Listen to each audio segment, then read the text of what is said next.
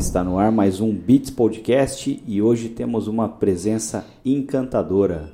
Seja bem-vindo, Marcelo Brick. Olá a todos, obrigado pela, pela oportunidade de estar aqui trocando uma ideia sobre, sobre marketing digital, redação. Estamos aqui. Eu que agradeço a presença. É, bom, para a gente começar, conta um pouquinho da sua história, né? O que, que seus pais faziam e como é que você decidiu escolher é, redação e dentro da redação era publicidade, né? É, bom, é uma história longa, tá? Assim, é, na verdade, assim, eu comecei fazendo engenharia, por incrível que pareça, né? É, muito novo, né? Não era aquilo que eu queria. Aí eu fui terminando a engenharia, resolvi migrar para a publicidade, né? E dentro da publicidade, a área de redação é o que me encantava mais, né? Eu já escrevia algumas coisas, né? E aí eu fui, fiz o, o, circuito normal, né? Passar por estágios em agências, depois começar a trabalhar em agências, fazendo roteiros também em produtoras. E fui seguindo. Uh, trabalhei muitos anos na Editora Abril também, né? Fiz uma carreira lá bem, bem bacana, né? Fiquei supervisor de criação lá.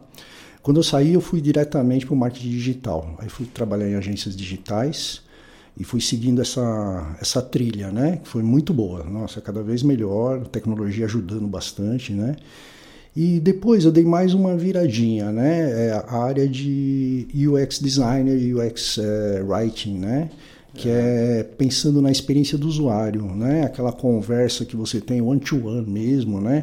Que antes era por cartas, né? Ainda no tempo da Abril a gente uhum. usava cartas, né? A mala direta. Malas diretas, exatamente, assinaturas, né?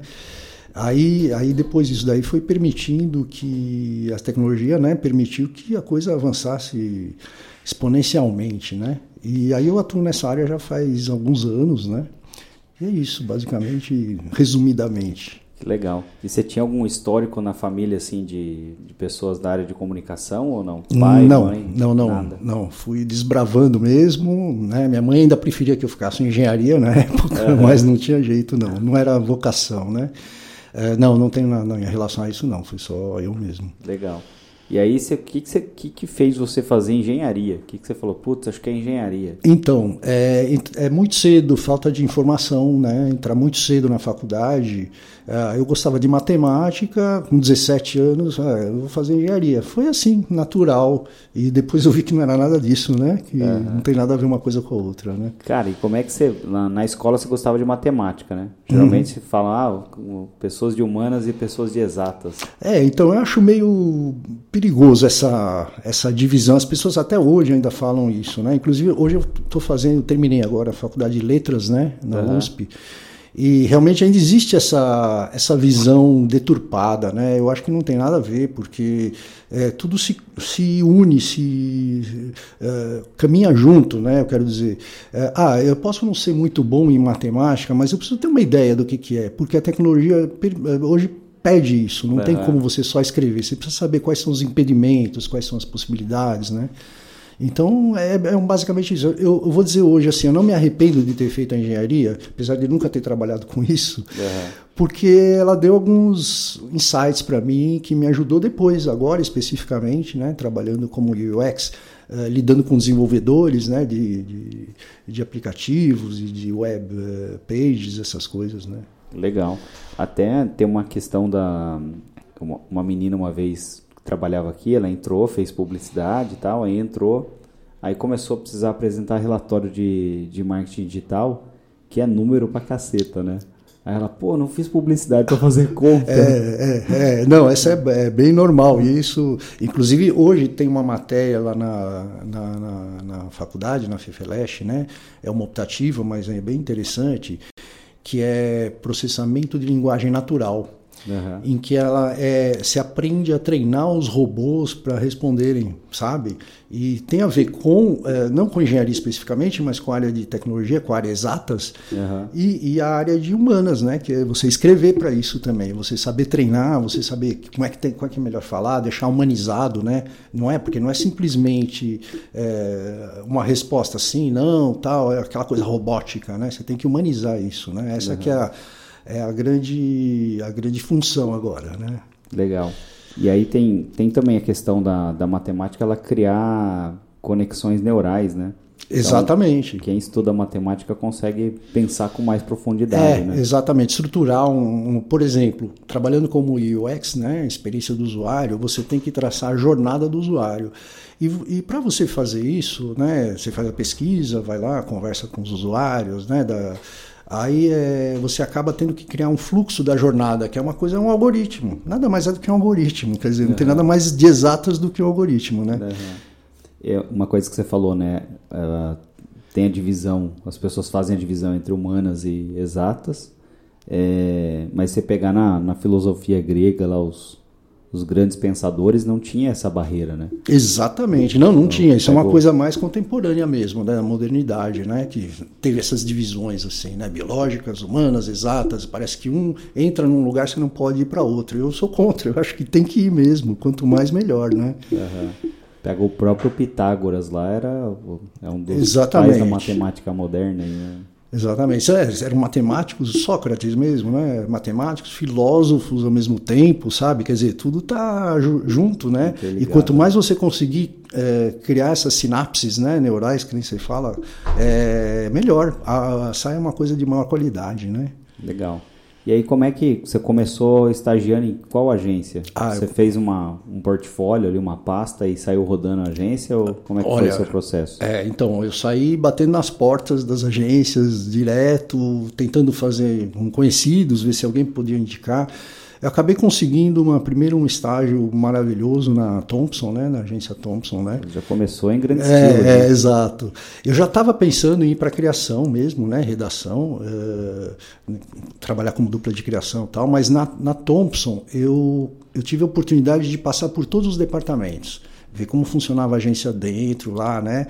É, então, na época, produção gráfica, mídia, RTV. Então, para ir aprendendo essas coisas, como, como que era, porque não é só chegar a escrever, você precisa saber como, como é o, o, o processo todo. Para que, né? que serve, né? Escrever. É. Inclusive, como eu vinha de engenharia, tinha um cara lá na mídia, quando eu estava na mídia, ele queria que eu fosse para mídia. Ele falou: não, vem é. para cá, pô, você sabe, já fui sabendo, né, preenchendo as planilhas dos caras. Falei: olha, eu saí da engenharia não para voltar, desculpa, é. vou continuar para a criação, que é a minha, a minha vocação mesmo, né? Legal. E aí você saiu da, da Thompson e foi para onde? Da Thompson ainda fiz mais um estágio na Salles, interamericana, né, do, do Walter, Walter Salles, não, do Luiz Salles, né? Uhum. É, e depois eu comecei a carreira em agências, né? Comecei em uma agência, agências pequenas, né? É, PSR, Ivone Pacheco, que era bem conhecida também. Passei por algumas, né? Nessa, nessa, nesse meio, nessa, naquela época você ficava rodando mesmo, né? Era assim mesmo. Uhum. trocava muito conforme o cliente mudava. Levava parte dos. Levava parte, exatamente. Exatamente. Até que eu acabei ingressando na Abril, né? Na editora Abril veio uma proposta, eu achei interessante, fui para lá. Na Abril era voltada mais para marketing direto, né? Uhum. Então, aquela de você conversar direto com, com a pessoa, que já é um é uma pré-história do UX, né? Da experiência uhum. do usuário, de você saber como é que funciona, né? E antes, assim, na, nas agências ainda, o é, que, que você fazia de fazia anúncio de, de revista, jornal, de folheto, tudo, de tudo, de tudo, de tudo, de tudo. Solapa. De tudo. As pessoas jovens estão assistindo não sabem o que é uma solapa. É, assim, desde, vamos dizer, é, post-its, sabe? Até post-its para o cliente eu fazia, né? Eu precisava por alguma coisa assim. Então, de tudo, anúncios, roteiros de televisão, bastante rádio também, fiz bastante spot de rádio, né? É, que é uma coisa que me encanta também. É muito bacana, adoro fazer rádio assim, quando aparece, né? que mais? Ah, campanhas, né? Aí você começa a descobrir outras vertentes, né, na agência, né? Então, ah, promoção, então, ah, vamos fazer um evento, vamos fazer uma feira, tal. Tudo isso é material de comunicação. Então, você cria um conceito, que é, essa é a chave, né? Você uhum. tendo o conceito, você desenvolve para as peças, né? Ah, vamos pôr um, um banner, vamos pôr um, um display, enfim, tudo isso. Né? De uma forma geral, né? Isso. E aí, é, o que, que te levou para Abril? Você falou, putz, eu vou sair de, desse universo de agência e vou para uma editora. É, na verdade, assim, é, eu fui convidado porque a Abril tinha uma, uma house, uma agência interna, né? Uhum. Então, um conhecido meu que de lá falou, estão oh, tão procurando, tal, não quer conversar? Eu falei, ah, tá bom, conversar, né? Vamos uhum. conversar. E acabei achando muito bacana a proposta. Acabei entrando lá, fiz uma carreira lá, fiquei 13 anos lá, tempos bons da Abril, assim, uhum. né? Realmente, que a Veja bombando, tava bem, bem maravilhoso. Fizemos várias campanhas de sucesso ali, foi bem legal. Legal. O, o Eugênio Mohalen lá que a gente entrevistou aqui também, ele também foi para Abril, Isso. foi para House da Abril é. e depois voltou para a gente. Eu entrei lá depois dele, tá? Ele já tinha saído, mas era um, já era um ícone ali dentro, né? O pessoal hum. já comentava, né? Porque ele foi um profissional de bastante sucesso, né? Também. Legal. E aí você fazia mala direta, assim, basicamente, comunicação direta? Comunicação direta, de tudo, todo tipo, né? Malas diretas, assim, réguas de relacionamento, né? Então você vai mandando, é, de tempo você tem um, uma régua que você vai enviando comunicações com, com o cliente, né? E por, por mala direta, na época ainda não tinha a internet consolidada, né? Quer dizer, ela estava ainda. Você criava como se fosse um fluxo de e-mail que a gente cria hoje. Isso, exatamente. Por carta. Exatamente. É, por carta e por e-mail também. Já estava começando. Ah, é, tá. já, já, também já estava comecei a fazer e-mail lá, né? Legal. Régua de relacionamento por carta funcionava assim? Existia? Existia, existia existia tanto inclusive assim na área de assinaturas das revistas, né? É, existia uma régua bem forte que é, por exemplo, a renovação de assinatura. Isso já é de, de, de, de é, retenção, né? Retenção uhum. de cliente. Então, assim, a tua assinatura vai vencer daqui a três meses. Três meses antes você já começa a receber uma comunicação, olha que legal, tal, a tua, você está com a gente aqui, tua assinatura vai vencer logo. Se você renovar agora, você ganha um desconto maior, tal, aquelas aqueles, eh, vamos dizer, truquezinhos de, de você já garantir uh, a continuidade, a fidelidade do cliente, entendeu? Entendi. Então, era bem isso, já tinha sim. E aí vocês faziam isso para clientes ou, ou não? Era mais para os produtos da Abril? Não, era para os produtos da Abril, tá? Então era, a gente atendia todas as revistas da Abril, né? É, inclusive assim da Abril e da Azul também, que era tinha sido comprada pela Abril, né? Que, que publicavam bis, é, Fluir, eh, revistas mais segmentadas, né? MTV também, para todas fluida, as. Fluida todas... surf, né? Exatamente. Então, o grande encanto dessa, que eu me apaixonei por isso, foi. É, eu consegui introduzir lá na, na, na, na Abril as cartas mais personalizadas, justamente. Porque antes eram cartas padrão. Ó, oh, sua assinatura vai vencer, uh, tal, vou te dar um desconto, acabou, né? Aí eu comecei a escrever para o leitor da Fluir, por exemplo. Uhum. Entendeu? Falou, olha, tem uns picos legais aí, você vai ver umas coisas, sabe? Tentando uhum. a interação com o assunto da revista, com o conteúdo da revista que ele assinava. Capricho, Capricho fizeram umas campanhas de muito sucesso. Ganhamos uns prêmios ali fora do Brasil também. Bem bacana falar com as meninas de adolescentes, né? Era, nossa, era um must isso para todo mundo. É, né? Que legal. Cara, e essa da, essas interações aí por, por carta, né? Você tinha. Existia uma mensuração, assim, de resultado? Sim, é. Tinha, não era tão precisa quanto é hoje nos meios digitais, porque é imediato, né? Uhum. Mas existia sim, né? Até pelo retorno que dá, já era medido, tá? Uhum. Mas não era tão preciso. Mas tinha sim, tinha sim, mostrou justamente. Isso deu essa, essa ideia de você interagir com o leitor da revista uh, mostrava o sucesso da coisa, porque realmente melhorou. Tá? Legal. Que eu acho que uh, muita gente mais jovem, assim, né? Acha que o, o mercado nasceu com o marketing digital, né? Pois é, pois é. E aí o que a gente acaba uh, vendo é que são técnicas que já eram utilizadas que foram aprimoradas no marketing digital, né? Exato, na verdade assim, é, o conteúdo, a ideia, o conceito não muda, ele continua sendo um esforço de criatividade, é, de conseguir captar né, o, seu cliente, né? É, o que muda são as ferramentas, né? Se antigamente você fazia uma carta, depois você começa a fazer um e-mail, você começa a fazer um, um banner voltado para para o interesse da pessoa, né? É isso, na verdade as ferramentas melhoraram. Então assim, mas o conceito básico é o mesmo, é o uhum. mesmo. Legal. Você pega até o no, no, Confissões de um Publicitário lá do o livro do David Ogilvy. Ah, sim, sim. Uhum. Ele falava que você conseguir a única a única publicidade que você conseguir conseguiria genuinamente medir era os anúncios diretos daquela que você comprava na revista, sabe? Sim, sim. Eu é, esqueci, é. acho que é Avon.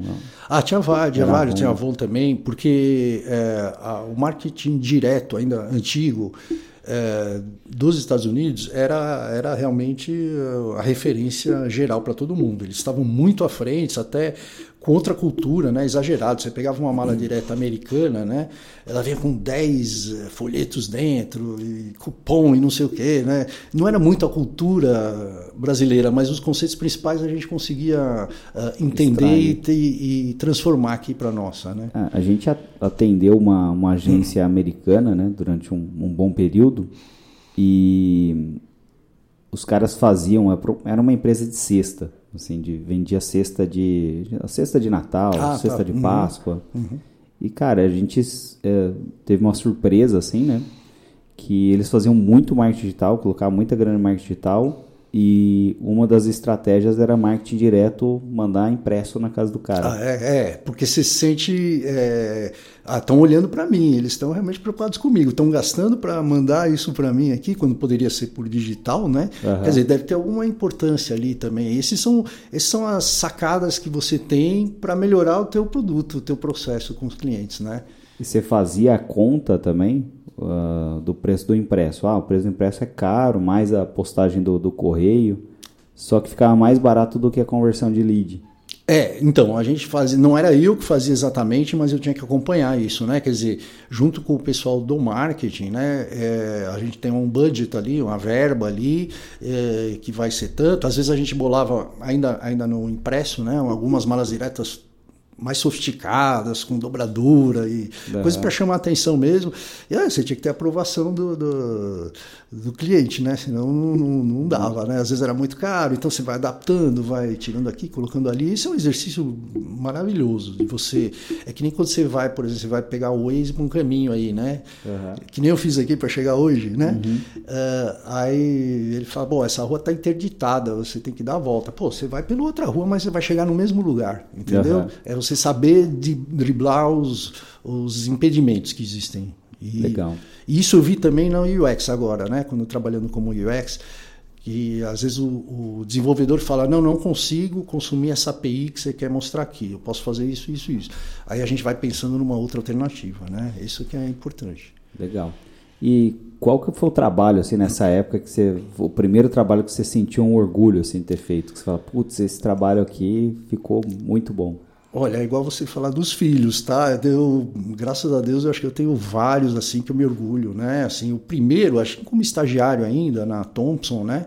Eu criei um, um slogan para um tênis que estava patrocinando a Fórmula 1, né? E virou uma vinheta da Globo, tal. Eu estagiário lá conseguindo uhum. placar isso já foi o primeiro, né? Ah, teve bastante coisa, viu, Adriano? Uh... E como é que era o slogan? Você lembra? E qual era o tênis? Tênis eu lembro, acho que não existe mais, né? Era, da, era da Alpargatas, né? Mas era Daytona, alguma coisa assim. Daytona. Ah, eu já vi, acho que essa É, ainda, é, então.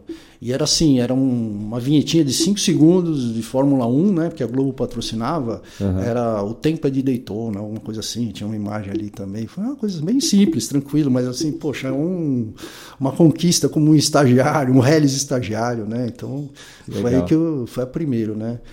Depois disso, teve várias, vários trabalhos que eu me orgulho. Na Veja eu fiz muita coisa legal, assim, a gente conseguiu elevar o número de assinaturas para um milhão, né? Caramba. É, tudo bem que a revista também estava bombando, né? Ela estava uh, assuntos, né? Ela era muito, realmente era a mais lida e comentada do país. E em cima disso eu fiz várias peças interessantes, assim, que deram resultado. É, orgulho também que o próprio Roberto Tivita, na época que era o o presidente mandou um, mandava um bilhetinho, às vezes, dando parabéns pela campanha. Tá? Isso tudo orgulha a gente, né? Que legal. É, a Veja tinha os, os lendários outdoors da, da, da, Veja lá, né? Que, Sim. Uhum. E você chegou a participar de escrever título assim, ou... Que eles tinham aberto meio que para todo mundo, né? Uma, num determinado período, assim, né? Então, é pouco isso. Na verdade, eu fiquei mais, assim, no, no trabalho interno mesmo, né? Do marketing uhum. interno, né? É, eu, eles tinham agência de publicidade, às vezes a gente tinha também é, um contato com eles para alinhar conceitos, alinhar uh, o branding da marca, né? Mudou algumas vezes, né? Da Veja. E, mas não diretamente para o outdoor, por exemplo. Então, uhum. Eu lembro que nessa, nessa questão dos títulos, né? Eles tinham que escrever os títulos de, de outdoor sem saber qual que era a capa, que era meio que uma ah, surpresa, é, né? É, é, que é aquela semanal, né? Da banca, né? Para uhum. banca, exatamente. Legal. E aí depois você saiu da, da Abril, Aí eu saí você da... foi para marketing digital. Isso, aí fui direto para marketing digital, fui trabalhar na agência Rap, né, que era do grupo WWP, né, bem, Aham. bem conhecido. Eh, fiquei lá alguns anos também, fazendo várias coisas, né, eh, já voltado diretamente para marketing digital. E quer dizer, que nem eu falei antes, né, Você lembra que ano mais ou menos isso ou não? é sério? Ah, tipo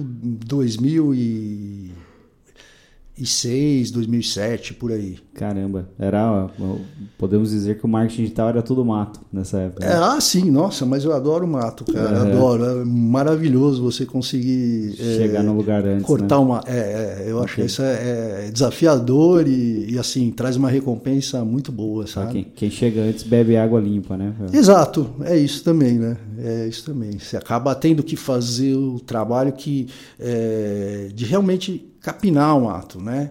Aham. Então você sabe de onde vem aquilo, você conhece mais a fundo, né? É, eu acho que acaba trazendo mais aprendizados, né? Aham. Claro, você chega num lugar tá tudo pronto, tudo o processo funcionando direitinho, não é ruim, é ótimo, né? Mas alguém fez um trabalho antes disso, né? Existe uma dificuldade maior de se destacar também, né? Quando você chega no mercado já pronto, né? Não, exato, exato. A coisa já está pronta, você só vai ah, ah, criar um título aí. Não, não é bem isso, né? Vamos ver Aham. por quê, né? Como é que ele vai, como é que eu vou passar isso para o cliente, né? E a, a rap era da WPP. Isso. E era um movimento, assim, é, insurgente da, da, da WPP de começar a abrir agências digitais, né? Sim, sim. Que eles perceberam a mudança. O me- Assim, o mundo estava mudando, né? Geral estava caminhando para o digital, né? E eles tiveram essa ousadia de abrir uma agência eh, de respeito com toda a estrutura. Nossa, foram momentos muito, muito legais. Eu consegui atender clientes muito bacanas lá também. E lá, mesmo a agência digital, né? Não era só campanhas, né? Eu, por exemplo, já tinha que criar eh, web pages, né? Para clientes, né? Sites. Então foi um aprendizado muito bom para mim também. Legal. E como é que era a estrutura da agência? Quais eram os departamentos que tinham né, nessa agência digital? Ah, bom, tinha área de atendimento, né, área de mídia também, e a criação ela era basicamente como uma agência tradicional, né? Funcionava em duplas, mas cada vez mais o redator, que era a minha função, eh, trabalhava com mais de um diretor de arte, né? Tá. Então se acabava atendendo, porque antes se fazia no papel, depois ficou pro, pro digital, é, então o processo mudou um pouquinho, né? Então você não tinha mais que mandar para produção gráfica, imprimir, fotolito, aquelas coisas que você, a maioria não deve nem saber o que é aqui, né? Tá. Então ganha um pouco mais velocidade. Ganha um né? pouco mais de velocidade, exatamente. Então você tinha um redator para mais diretor de arte. Para mais diretor de arte. Ah, legal. Exatamente. Foi muito bom também, porque você acaba pegando outras visões, né? Às vezes você trabalha diretamente com dois diretores de arte numa campanha. Aham. Entendeu? Isso é muito bom, é muito bom. Legal. Mas eles basicamente reproduziam o modelo da, da agência tradicional para a web ou não? Sim, é, vamos dizer, grosso modo sim, mas não nos detalhes, né? É, tem essa adaptação, né, justamente, né? Por exemplo, na agência tradicional você tinha aquela coisa do tráfego, é, produção gráfica, isso foi sendo eliminado já nesse novo formato, tá? Bacana. É. E aí na, na rap você escrevia para quais formatos, assim? O que, que, que, tinha de formato para Ah, de escrever? tudo, de tudo, e-mail, banners, tripas, tudo, tudo que você pode publicar, além de, de sites de clientes também, né? Aham. A gente fazia para Itaú, estava mudando o site dele, a gente fez todo o site, sabe? Por exemplo, e campanhas promocionais assim de marketing digital também, né? Bastante. Legal. Já tinha ali o Google Ads, já tinha Facebook Ads, não existia. Hum. Não, né? não, não, não, não. Era bem incipiente tudo ainda, né? É, que nem eu falei, essa parte é maravilhosa porque você começa, a, tá tudo livre para você olhar e ver como é que é melhor fazer. Né? Legal. E aí de lá você foi para onde? Ah, de lá eu acabei indo trabalhar numa empresa de comunicação. Olha só que história interessante. Você vê que ah, o conceito continua mantendo, né? Que nem eu falei, é, você escrever, você saber colocar um conceito, né? Era uma empresa de um conhecido meu que de assessoria de imprensa, tá? Eh, Ele se colocava como comunicação, mas basicamente era jornalistas, né? Eles faziam assessoria de imprensa para vários, vários tipos de clientes que ele começou a abrir. E um dos clientes dele pediu, queria que ele fizesse publicidade para ele, para ela também, né? Era uma, uma cliente, né? Ela falou, ah, o cara falou, veio conversar comigo, eu falei, ah, vamos nessa, vamos abraçar essa, essa brincadeira aí. Aí eu fui para lá, comecei a trabalhar para esses clientes dele, fazer campanhas, né? Então, assim, por exemplo, é, é, cursinho da Poli, várias, vários, eu não lembro agora todos os clientes, mas basicamente eu fui atender um cliente que chamava Credeal, tá? É uma empresa do Sul em que é, de papelaria. Então eles fazem cadernos, agendas, uma série de coisas assim. E a, a gerente que estava lá, é, muito, muito criativa também, começou a, a querer dar uma a melhorar realmente as coisas lá, né? E, então a gente começou a fazer de tudo para eles, de tudo. Toda a comunicação, que nem eu citei antes post-it, fazia até post-it para ela mesmo, sabe? E, eh, a gente se deu muito bem, né? Foi muito bom. Isso já era uma criação mais solitária. Aí eu já não estava trabalhando com nenhum diretor de arte nem nada. Tá? Eu criava os conceitos, mandava lá para a equipe dela lá eh, no sul, né? Uhum. E aí eles faziam os, os layouts, aí passavam para mim, a gente fazia os ajustes, tal. Mas era um processo um pouco diferente de agência já. Ah, né? legal. Tá?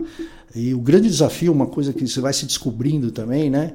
Um dia ela virou para mim e falou assim: uh, escuta, eu pedi uma prefeitura aqui do interior pediu para mim uh, para criar um jogo contra drogas, que o negócio tá, tá perigoso lá na cidade e tal. Eu falei, como assim criar um jogo do nada? É, você consegue, se vira. É, e lá fui eu, né? Fazer, deu muito certo. Com, é, depois desse jogo, começaram a fazer parcerias com várias marcas uhum. para criar jogos para essas marcas também, né? Que legal. É, então, assim, para Mormai, é, lá de, de, Florianópolis, né? Smilinguido, várias marcas. Então eram jogos didáticos e educativos, basicamente. Entendi, legal.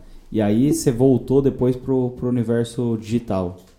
Então, é, é você isso. voltou para essa que era mais geral, assim? Tinha digital, tinha offline? Não, tinha de tudo, tinha de tudo. Nessa daí eu fazia de tudo mesmo, né? Tinha digital, offline, tinha também de impressos, né? Que às uhum. tinham, assim, é, endomarketing, força de vendas, tudo isso. Então tinha várias regras de relacionamento nesse sentido, né? Então, por exemplo, os vendedores é, do Brasil todo, a gente criou uma linha de SMS que passava para dar para dar incentivo, né? Todo dia tinha alguma alguma coisa para falar ali, então foi misturou tudo, assim. Essa aqui é maravilhoso. Legal, bacana.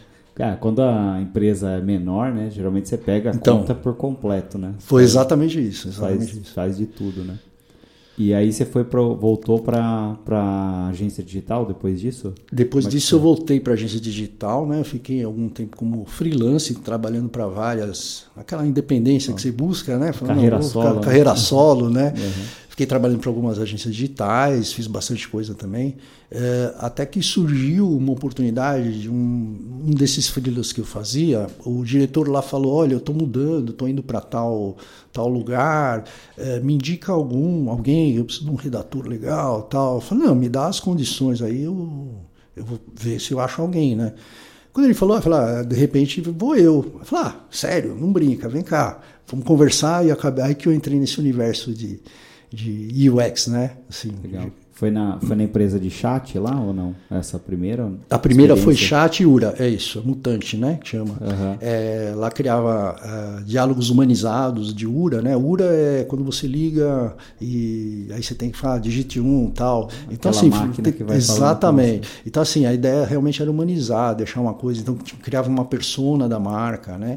Aí você ia buscar uma voz que tivesse a ver com aquela persona, fazia o casting da melhor voz e aí gravações, eu acabava fazendo de tudo lá também. Né? Legal. Né? Foi muito bom. E o processo era, era basicamente isso, você criava uma persona, mas era uma era uma persona do consumidor ou uma persona da marca? Dos dois, depende Dos da dois. demanda que era, né? Ah, Dependendo da demanda, né? É, na verdade, é, como é que começava isso? A gente ia no cliente, né? primeiro entender as dores, os problemas, o que, que eles tinham, o que, que eles podiam fazer, como é que era o sistema interno, né, em termos de, de consumo de APIs, né, para poder colocar de, de, resposta na URA, né? Uhum. A partir daí a gente criava já o fluxo, aí volta a, dizer, o algoritmo da engenharia, né? E depois desse fluxo você vai desenvolvendo os diálogos, né? Uhum. Aí você cria um samples dialogues, né? Que que, que significa? É, para você gravar com com talento de voz, né? Na verdade, é, os, os, locutores, né? Em geral, é, de uma forma que ficasse mais humanizada mesmo, com uma linguagem mais humanizada. Tudo isso é, dando match com a persona da marca, né? Então você tinha, por exemplo, a gente criava quando era URA para saque, por exemplo, um serviço de atendimento ao consumidor, é, você criava uma persona de atendimento, né? Uhum. Como é que essa persona dessa marca se comunica, né? E, e assim por diante. Legal. E você participava do, pro, do processo de planejamento disso também ou não? Tudo, tudo, desde o começo, desde o começo. Desde o começo. Desde o começo, desde não começo. era um departamento que planejava e apresentava para o redator? Não. Falava, toca isso. Esse era, era direto do departamento comercial. Olha, estamos com uma, com uma oportunidade aqui nesse cliente para desenvolver uma URA para ele, um chatbot, né? Uhum. Uh, e aí eu entrava no circuito. Não só eu, os outros profissionais lá também, né? Claro. Que legal, bacana. É. E aí você saiu dessa área e foi para UX? Na verdade eu não saí. Já isso já envolvia um pouco de UX também, uhum. né? Porque você tem que os diálogos, você tem a ver com a experiência. Você tem que se lembrar que tem um cliente do outro lado da linha falando com você. Uhum. Então você está preocupado com a experiência dele. Como é que? Porque assim, se você é mal atendido num saque, você já sai xingando, né? Uhum. Isso é assim, duvido. Isso quando, isso quando o cara não está ligando para xingar, né? Exatamente. Então assim, quer dizer, uma coisa já uh, bem conhecida, uma dor bem grande já isso, né? E a ideia era, era mitigar isso, tirar um pouco isso uh, esse peso que tem né, esse tipo de comunicação. Né? Então foi muito bacana. Fizemos para vários clientes também, né, clientes grandes, inclusive, é, alguns do zero, como a Movida, né, de Retacar, eles não tinham nada. Então a gente criou não só para o saque deles, mas para alugar também, como se fosse um aplicativo, só que por telefone, né, no ah, caso. Legal. Tá? Então e, foi. Cara, e como é que era? Como vocês faziam? Parecia um, um papo de doido, mais ou menos, você fazendo o, o diálogo. Vocês tinham uma base de, de estudo do tipo, ah, as pessoas geralmente ligam, perguntam isso ou falam, Sim. vão para esse caminho, vão para aquele caminho. Exato. Você simular esse diálogo inteiro era Não, não, você complexo, tinha que criar né? situações de uso, situações reais, né? Uhum. Então você fazer escutas, como é que era o saque deles antes, né, das pessoas do atendimento humano, né, como é que eles atendiam, tal, quais eram as demandas desses dos clientes que ligavam, né? Então sim, você tem que fazer isso sim, você Não. tem que fazer essa Puta essa, trampo. É, puta trampo, mas maravilhoso, assim, é entusiasmante mesmo, sabe? Legal. E aí, bom, você, esse foi o embrião ali do, do, Do UX, né? isso. Então, de lá eu acabei é, indo para uma consultoria de tecnologia, né, que faz fazia, né, é, transformação digital de clientes, né? O que, que significa? É digitalizar o cliente. Então, todo tipo de cliente, que nem a gente fazia na URA, por exemplo, para vários clientes, né, na Movida que eu citei, para Itaú, para vários. é, a, a diferença é que era mais só digital mesmo, né? Então aí passa a ser ou aplicativo ou site para fazer essa transformação. Então eu comecei a trabalhar lá, foi muito bacana, tá? E, e aí eu fui alocado em clientes, né? Então Aham. é, você começa a meio ser meio da consultoria, meio do cliente também, né? Essa consultoria que é de Campinas. Aqui. Isso, de Ah, Campinas. Era a Dextra, né? Citando nomes, era Aham. Dextra, foi comprada pela CIT, Bacana. que é aqui de Campinas, né? Eles são internacionais, são maravilhosos, assim, não tem nada para falar contra, não. Aham. Tá? Realmente foi muito bacana. E aí você começa a desenvolver o teu trabalho ali, né? E você vê, sempre no fundo tem ainda a redação, né? Hoje se chama UX Writer, Content Design. No fundo, é, são nomes diferentes para o mesmo skill, que é Aham. você escrever, você redigir, entendeu? É igual você reza para vários santos diferentes, mas Pois vai, é. vai pro mesmo O Deus. caminho é o mesmo, né? Exatamente, exatamente. Chegar lá, você quer chegar lá, exatamente isso. Então, acho que isso, toda essa minha vivência anterior, né? Eu acho que facilitou muito essa minha migração, né? Uhum. É, a diferença são as ferramentas. Então, cada dia surge uma ferramenta nova de design e, e que você vai aprendendo e vai fazendo, né? O conceito continua, né? Que era o cara que escrevia para o jornal, depois passou a escrever para a rádio, depois para Isso. TV. É exatamente, revista. é exatamente, é isso É, é o, o formato, né? Para É, onde vai, né? A essência é a mesma, né? A essência é a mesma, a forma de, de, de você colocar no papel, entre aspas, né? É Isso que é diferente um pouco, né? Legal. Eu vejo às vezes stand-up, né? E aí tem muita gente que não imagina que o, o show do cara, eles imaginam que o cara tá falando ali de improviso, né? Ah. Ninguém imagina que tem um texto antes, né? Pois é, pode até ter uma improvisação no meio ali, né? Mas tem uma base ali que ele segue, né? Já tem aquelas piadas que ele sabe funcionam, né? É isso mesmo. Ou seja, a base de tudo é a redação, né? A base é a redação, Sim, é a narrativa, narrativas, né? A gente não nem chama mais assim exatamente de redação, chama de narrativas mesmo, porque a narrativa pode ser até visual também, né? O fato de eu escrever quando era em agência de publicidade, é, fazendo dupla de criação com o diretor de arte, eu não me limitava, por exemplo, a. Não, eu vou fazer o título, você faz a imagem e pronto. Não, não é isso. A gente criava junto esse conceito. E às vezes a ideia do visual vinha de mim, ou a ideia de um título vinha do diretor de arte, entendeu? E tudo bem, tá tudo bem, foi muito bom. Porque o trabalho ficava melhor. Era uma coisa. Legal. Eu vejo até que a, a, a propaganda brasileira é uma das maiores vencedoras no mundo, né? Então a gente sempre está ali entre os, os três primeiros ali que ganha mais leão em campo. Mas, né? Então, isso foi assim, isso era bem, era bem valorizado, né? Eu acho que hoje o quadro é um pouco diferente, né? Até porque a publicidade tradicional caiu muito, né? Uhum. É, não tem mais aquela coisa que tinha, aqueles ícones, né? Que tinha é, Washington Oliveto tal. E a forma de, de, de, de, os objetivos de clientes também mudaram, né? Aí começou uhum. a ir para o digital, então começou a, a, mudar um pouco isso. Mas o Brasil ainda é muito presente em Cannes, né? Inclusive teve agora, agora acabou de. O Brasil festival, levou um monte. Levou, né? levou vários, inclusive com amigos, amigas levaram, foi bem bacana, bem, bem gostoso. Legal. E aí você pensa na, no, no, no modelo né, do, do festival, e em determinado momento eles uh, prestigiavam muito o título ou o texto, né? E aí, uh, para a propaganda ficar internacionalizada, é muito difícil você traduzir uma, uma piada num título. Quando exemplo. você tem um jogo de palavras, alguma coisa, realmente. E aí, uh, os redatores começaram a trabalhar muito mais com narrativa. É, então, é. Ó, a gente precisa criar uma narrativa mais visual que chegue a esse conceito. Exatamente, é isso mesmo. o Brasil virou um, um, papa prêmio aí. No, é, é inclusive né? assim, cada vez mais, cada ano, surgem novas categorias de premiação. Não só em Cannes, mas aqui no Brasil, em outros festivais, né, também. Aqui a gente falou de marketing direto, a Bend, né, uhum. que antigamente se denominava marketing direto, agora é marketing digital. Uhum. O dedo, a Bend, já virou digital, não é mais direto, você ver, ou de dados, alguma coisa assim, tá? tá. E a Band também fez várias premiações, eu tive a felicidade de conseguir. Aqui, algumas lá nos Estados Unidos também, algumas premiações, é bem, bem, bem recompensador, né? Legal, bacana.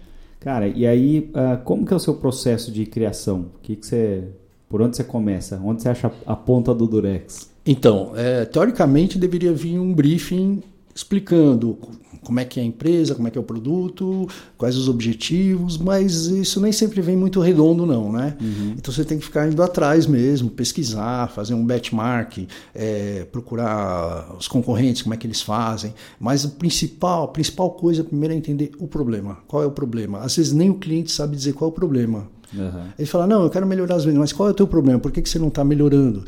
Tem que entender, fazer esse entendimento. Então você tem que uh, pressionar, entre aspas, né? O cliente ou a pessoa que você está atendendo para tentar entender realmente o que, que é. Ah, não, eu quero aumentar em 20% minhas vendas. Tá, ok. Mas uh, o que, que você está oferecendo para conseguir aumentar em 20%? Como é que ela vem? Ela vem caindo, vem subindo? Uh, tem essa análise, essa análise é importante para você entender qual é o problema real. Uhum. É daí que parte tudo, né? Legal. E aí você entendeu o problema, Existe alguma, alguma coisa? Faz um jogo de palavras? ou Sim, ou dependendo não? da simplicidade ou não da, da demanda, tá? Na, na verdade, o jogo de palavras vem mais para frente, né? Primeiro você começa a pesquisar da empresa, do produto, começa a ver os, os reportes de clientes deles, né? inclusive até redes sociais também, ver como é que eles enxergam aquilo, o que está pegando, o que, que não está pegando. A partir daí você vai tendo isso. É claro que nesse meio tempo você já vai anotando ali do ladinho uh, ideias que você já tem, né? mas assim, sem censura nenhuma. Você vai colocando tudo. Depois que você tiver a coisa mais consolidada, o entendimento melhor, aí sim você começa a, a trabalhar nas chamadas ou no visual inclusive, tá? É, basicamente é isso. Esse aqui é a ponta, né, que você pega. Entende o problema primeiro. Você tendo um problema na mão, é, tem muita gente que fala de design thinking, né, também. Hoje em dia está caindo um pouco isso aí, tem o pessoal questionando, né? Eu não sei muito porquê, eu acho que tudo são processos diferentes, é só uhum. isso.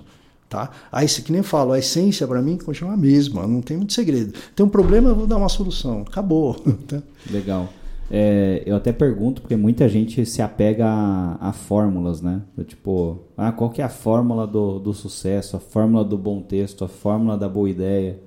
E eu até tento, às vezes, é, criar um processo para isso.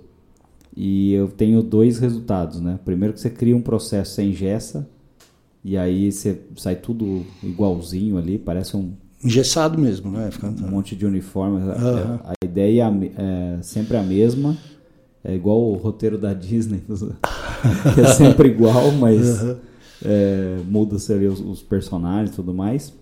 Uh, e se você às vezes deixar muito aberto, também acaba não, não funcionando. Então. É, é um exercício isso, viu, Adriano? Na verdade, não tem uma fórmula, eu acho. Né? Você ter algum processo básico é importante. Eu acho é. que é importante para você ter uma, uma linearidade no que você está fazendo tal.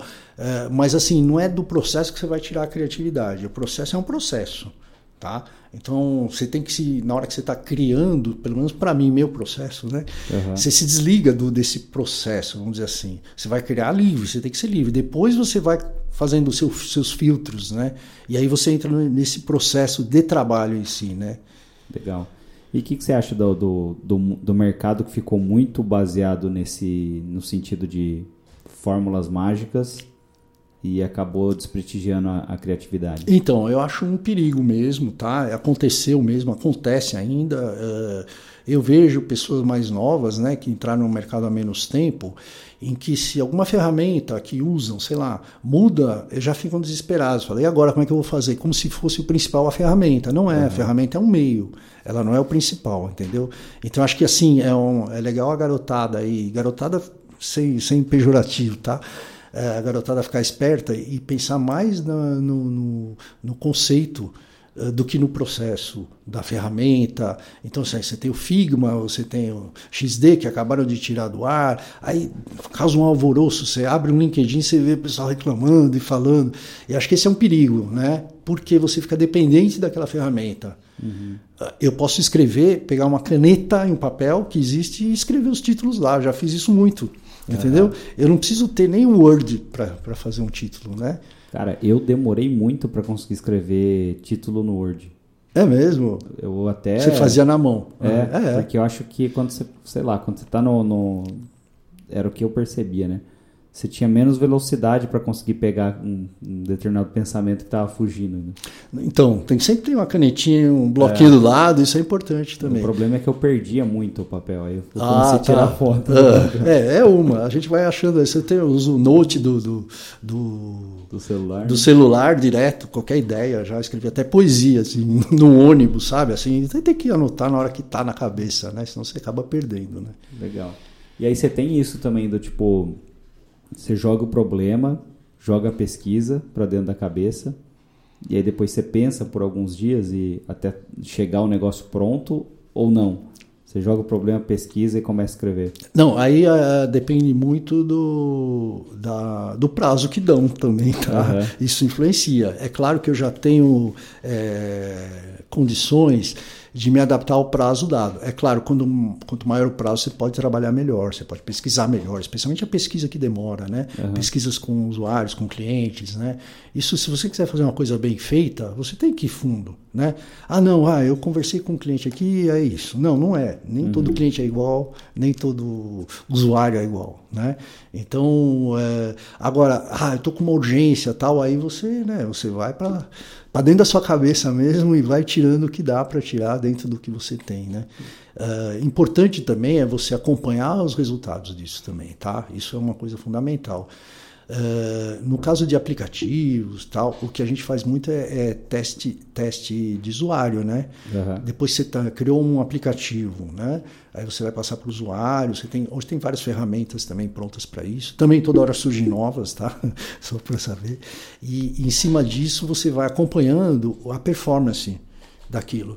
Aí você vai perceber, não, a pessoa parou nessa tela aqui por algum motivo. Ela, aí você começa a ver onde ela clicou tá? Uhum. Por exemplo, aí você fala, não, então tem alguma coisa que precisa chamar mais atenção para cá para não ficar fazendo isso. E então isso é importante. Aí você, o, o, produto é constante e melhora, constante. Você tem que Não para, não para, nunca está terminado totalmente. É o, é o Hotjar, né? Uma das ferramentas. Por exemplo, isso, Hotjar, tem o Useberry, tem vários, vários tipos, né? Tanto que você pode é, enviar por um, um direto para os usuários, né? Para eles fazerem o teste, você só ou como você pode ir pessoalmente ah, eu vou do lado de um usuário lá, ver como é que ele faz o processo dele, né? E, e perceber onde está pegando ainda, né? E aí tá. você vai melhorando o produto. Cara, para uma dúvida que eu tenho para UX de site, uh, você olha hoje, sei lá, 90% dos sites são iguais na parte da experiência do usuário. Aí por quê? Porque o SEO manda. Então o Google, como as pessoas geralmente fazem site para ranquear no Google, então o Google vai lá e pede a primeira, a, o H1 lá grande na, na, na tela, com a sua principal palavra-chave. Depois vem um, talvez um serviço. Depois do serviço vem um depoimento.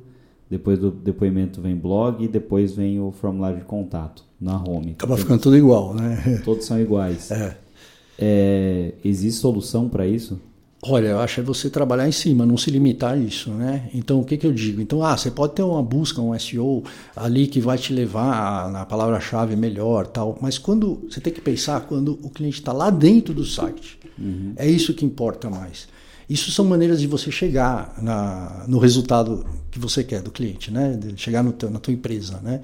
Quando você está lá dentro, você tem que ver como é que ele navega, o que, que ele procura, o que, que ele busca, como é que ele faz, como é que é o processo do cliente, o mindset do cliente. Ah, eu quero comprar um produto, eu quero comprar um serviço, eu quero reclamar, eu quero devolver, eu quero trocar.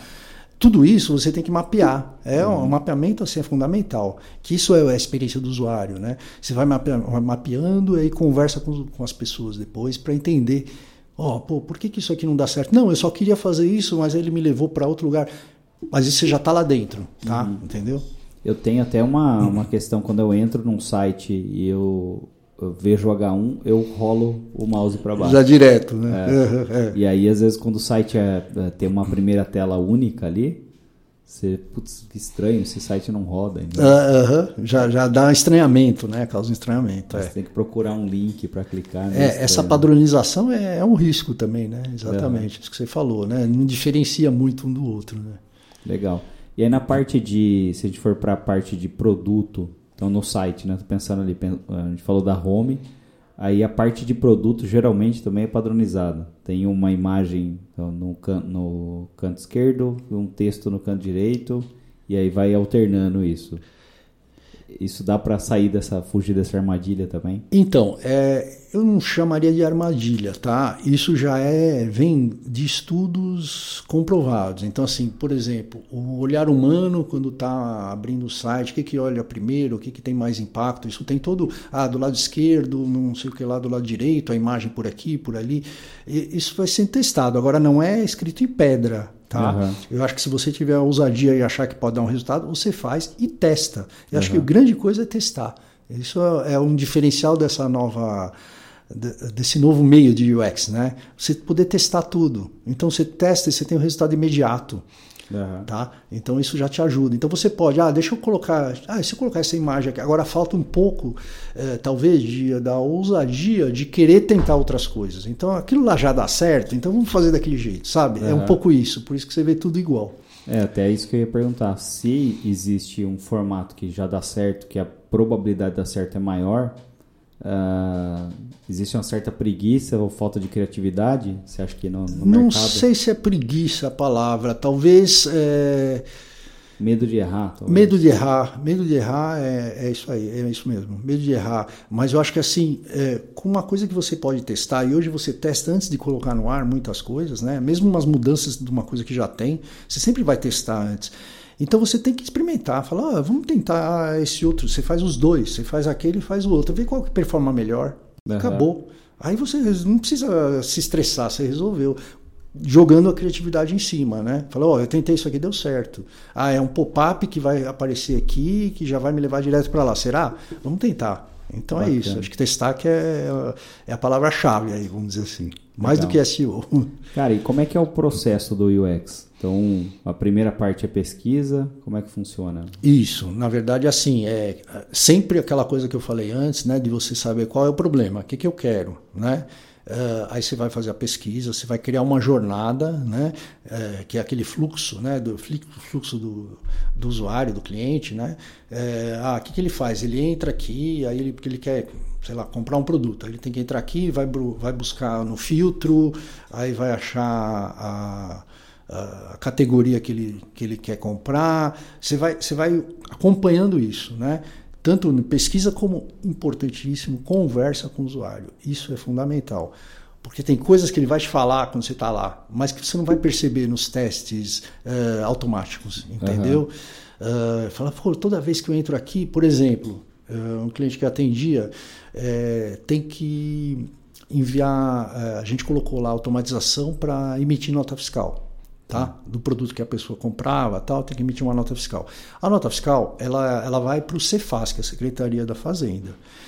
E é uma integração que tem com, com as aplicações do, da, do cliente, né? Uhum. Então, às vezes aí a pessoa reclamava, poxa, mas eu coloco aqui para mandar a nota e não sai, demora. Por quê? Porque o Cefaz tem uma fila, tem uma série de, de, de Site, de condições. Sites do governo. Né? É, é, é, é, exatamente. Então, assim, você tem que saber. Aí o, o usuário, no caso, por exemplo, estou dando esse exemplo que é um colaborador de uma loja que tem que fazer esse processo para o cliente que está lá na frente dele. Né?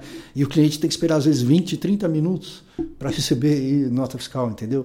Ah, como é que você faz? Fala, ah, não, então você acerta com ele, vai, entrega o produto, é, achando soluções ali para não ter um impacto grande de, de, de de NPS, por exemplo, né? que é, que é o, a satisfação do cliente ali. Né?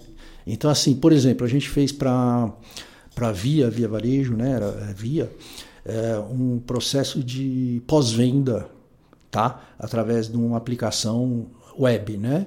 É, interna os colaboradores, né? Isso é um, era um ponto de muita, muita dor para eles, né? É, reclama e cliente reclamando, cliente bravo e né, você perde o cliente, né? Uhum. Você perde o cliente. Então de tornar esse processo menos doloroso, né?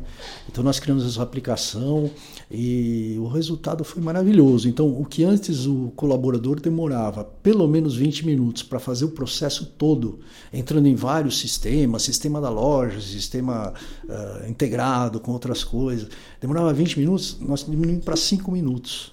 Caramba, que legal. Então, assim, é um impacto muito grande. O que, que você ganha com isso? Você ganha fidelidade, tá? Você ganha confiança, porque você sabe que você está tentando resolver o problema do cliente ali. Né? É basicamente é. isso. Então. Até uma questão que me veio, né? Você pega a, a, publicidade, a diferença de verba do cliente, se é um cliente grande, se é um cliente pequeno, é, isso faz toda a diferença dentro do, do processo de comunicação. Então, você vai criar algo que ah, vou criar um filme de 30 segundos com um ator renomado. Para passar no Jornal Nacional. Custou caro.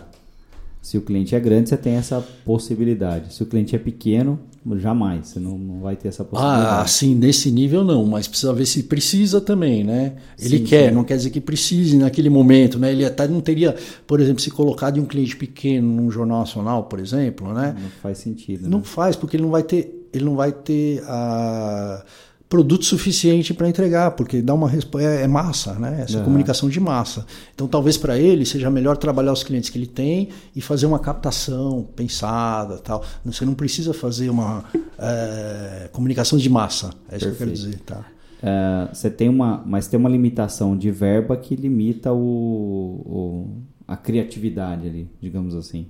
Acho que até aumenta a criatividade quanto menos é, verbo. É, cutuca mais, é. né? Exatamente. Provoca a frase que eu gosto que é quanto menos verba, mais verbo, né? É, é boa, não, não conhecia não, muito bom, vou usar. uh, mas onde eu queria chegar? Você consegue ter uh, resultados finais muito diferentes de acordo com a verba do cliente no, na publicidade tradicional. Quando a gente vai para UX, não interessa o tamanho do cliente, né?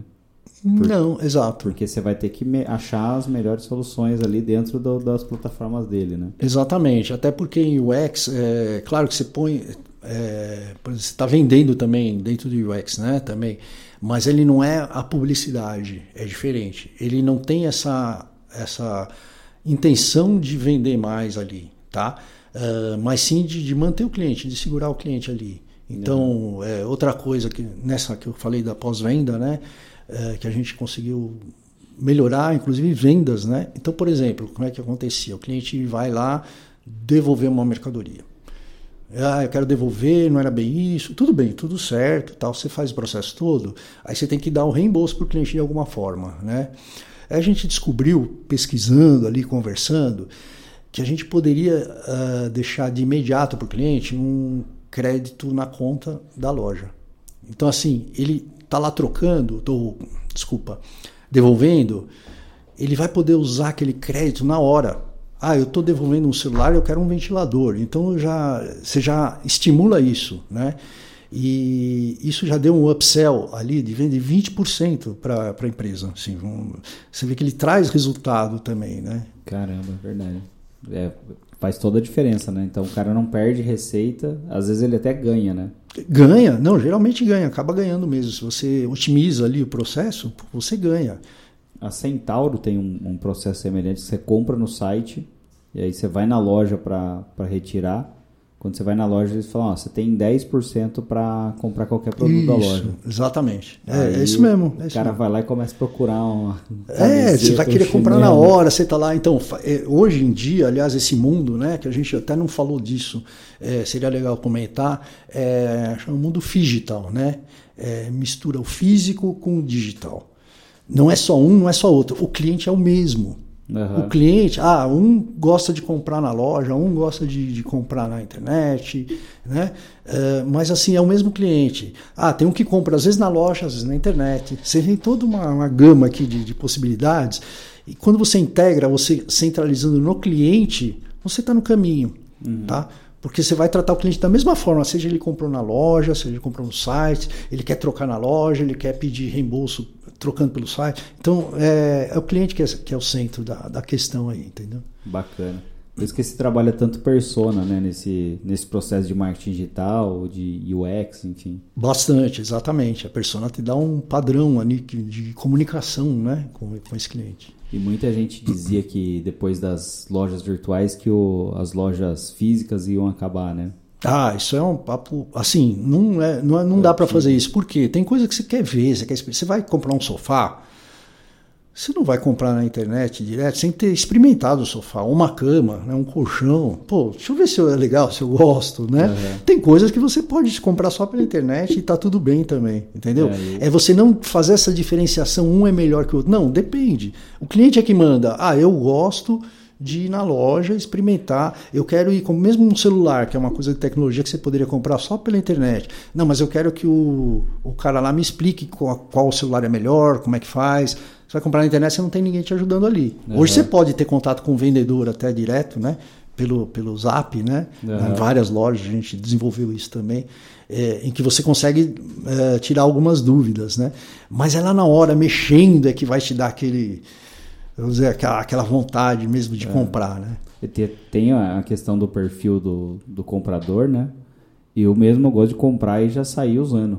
Eu então, eu vou na loja, quero tênis. Você compra Você já deixa o tênis. Já dou é. o antigo, né? Exatamente, é, é isso mesmo. Então, exatamente. de encontro à ansiedade do cara, né? Exatamente. Tem paciência de comprar e esperar chegar alguma coisa. Né? É, então por isso a diferença uh, que não é muito boa, né? Você ter que uh, separar, não, isso é digital, só não, é físico, não. Se você tem a possibilidade, é digital, você junta os dois, né? Várias empresas estão adotando esse conceito agora, né?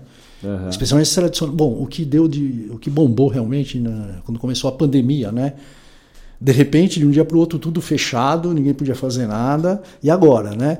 Como é que eu vou vender? Não posso, não posso abrir a, a porta da minha loja, né? Uhum. Pequenas ou grandes, sem diferenciação de tamanho aí, né? Então, ah, não, precisamos agora vender pela internet, ou fazer um aplicativo e tal, e desenvolver isso e divulgar isso. Então, assim, foi um boom na área. Né? Uhum. A área realmente é, faltou, falta, faltaram profissionais suficientes para preencher todos as necessidades. As necessidades, exatamente. E aí deu realmente uma desenvolvida muito grande nisso. Né? Aí você pega. Sempre que aparece uma tecnologia nova, uh, existe alguém falando que a, a que está rolando vai morrer, né? Então, ah, é. aconteceu com, com rádio, aconteceu a com a televisão, TV, aconteceu com a exatamente. internet. É. E agora a gente tem o, a inteligência artificial e prometendo acabar com um redator, com um designer, com um diretor de arte. O que, que você acha disso? É, eu acho que assim, ela é fascinante e assustadora ao mesmo tempo, né? Assustadora não no sentido de pegar vaga, eu acho que isso pega não, porque é aquela coisa humanizada, é igual você falar com bot, tá? É, a inteligência artificial ela te traz o resultado, mas você pode trabalhar em cima da, daquele resultado. Então ela vai te economizar tempo de pesquisa, uhum. de você procurar. Não, ela já traz uma estrutura ali que você vai trabalhar o teu texto em cima, sabe? E aí sim, aí sim você vai colocar sua criatividade lá. Uhum. Tá? Então, é, eu acho, eu não concordo muito com o que vai acabar, eu acho isso vai mudar. Uhum. Mudar sim. Por exemplo, vai precisar agora de redator de prompt uhum. para inteligência artificial. Você saber como fazer a busca lá para ter o resultado mais rápido, né? Então, assim, as coisas vão se mudando, não param nunca, né? Eu vi até uma, uma campanha do, do Burger King com o McDonald's naqueles painéis da, da Eletromídia que tem na, no, no ponto de ônibus, né? Hum, eu não vi, acho. E aí o, os caras perguntaram para a inteligência artificial, a campanha era isso, tipo a inteligência artificial respondendo quem era melhor. E aí, ah, qual que é o sanduíche mais famoso do mundo? E aí o cara, o, o redator ali, manipulou o prompt da inteligência artificial para que ela dissesse que era o, o, Big Mac. Big Mac. Uhum. Aí o BK foi lá e manipulou a inteligência artificial uhum. para dizer que o lá, que o Oper era mais gostoso. Eu não lembro qual era o mote de tá. uma para outra. Entendi. Uhum. Mas, enfim, o, é difícil competir com a, capacidade humana de, de, de, fazer as coisas. De criar, né? exatamente, exatamente. Quer dizer, ele pode até tirar algumas coisas, né? Porque ele tem um banco de dados assim gigantesco, é, gigantesco né? Que você tem tudo, inclusive coisas criativas e não. É, isso também se discute em termos de imagem, né? Pô, agora você não precisa mais de um ilustrador, você joga lá e vem pronto, do jeito que você quiser, você põe o filtro que você quiser, a sombra que você quiser, né? É. É, então, mas precisa de alguém para dirigir isso. Mas parece também. Né? Saber né? pedir. É, você é. sabe que é inteligência artificial, né? É, é, não, então, isso, mas ainda vai melhorar. Vai, isso vai né? melhorar, né? Não tem dúvida. Uhum. É, você precisa de um piloto de, de rede social, né? De, de inteligência artificial. Então, acho que a forma de lidar com essas novas possibilidades é que vai moldar um, um novo profissional, né? Assim, e que depois vai mudar de novo também, pode ter certeza. Eu já passei, né? Eu já, um pouco mais, vamos dizer, antigo. Eu já passei por todas as mudanças, né? E a gente vê isso toda hora você tem que estar se reinventando, se remoldando, né? Conforme as ferramentas que você vai ter na mão. É aquilo, né? Que fala que tem duas certezas só. Uma é a morte e a outra é que as coisas vão mudar, né? Ah, total. Então você pode esperar que total, vai continuar exatamente. acontecendo. Né? É, com certeza. Legal. Bom, eu queria te agradecer, cara, a presença. Foi muito satisfatória e aprendi bastante aí com a, com a conversa.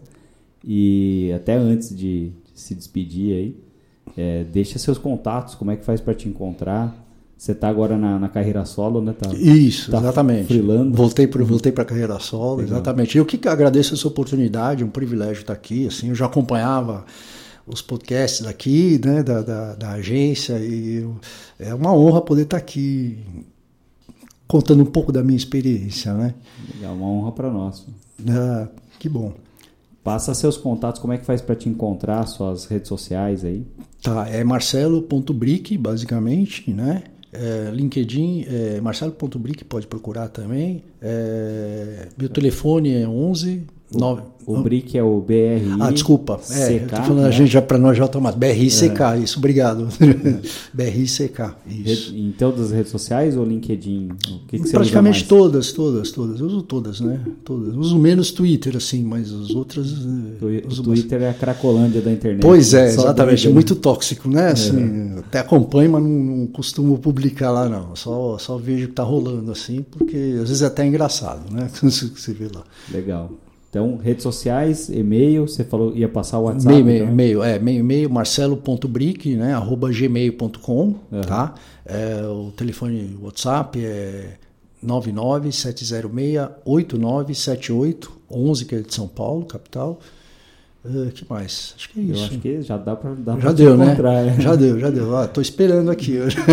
Legal. Tá. Uh, me segue também nas redes sociais, é Adriano Klump. O Klump é K-L-U-M de Maria, P de Pato, P de Pato. Pode procurar em todas elas ali que eu estarei por lá.